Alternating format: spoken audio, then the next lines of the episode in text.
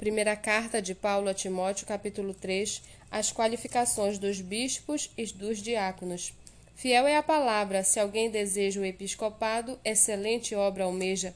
É necessário, pois, que o bispo seja irrepreensível, esposo de uma só mulher, moderado, sensato, modesto, hospitaleiro, apto para ensinar, não dado ao vinho, nem violento, porém cordial, inimigo de conflitos, não avarento, e que governe bem a própria casa, criando os filhos sob disciplina, com todo o respeito.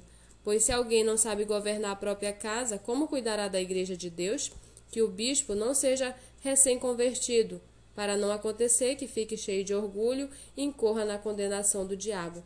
É necessário também que ele tenha bom testemunho dos de fora, a fim de não cair na desonra e no laço do diabo. Do mesmo modo, quanto a diáconos, é necessário que sejam respeitáveis de uma só palavra, não inclinados a muito vinho, não gananciosos, conservando o ministério da fé com a consciência limpa.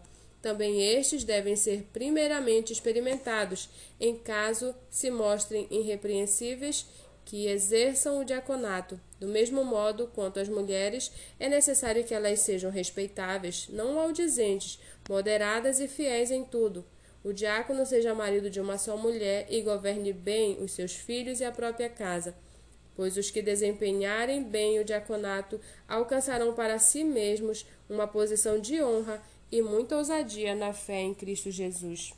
Escrevo estas coisas a você, esperando ir vê-lo em breve, mas se eu demorar, você saberá como se deve proceder na casa de Deus, que é a igreja do Deus vivo, coluna e fundamento da verdade. Sem dúvida, grande é o mistério da piedade. Aquele que foi manifestado na carne foi justificado em espírito, visto pelos anjos, pregado entre os gentios, crido no mundo, recebido na glória.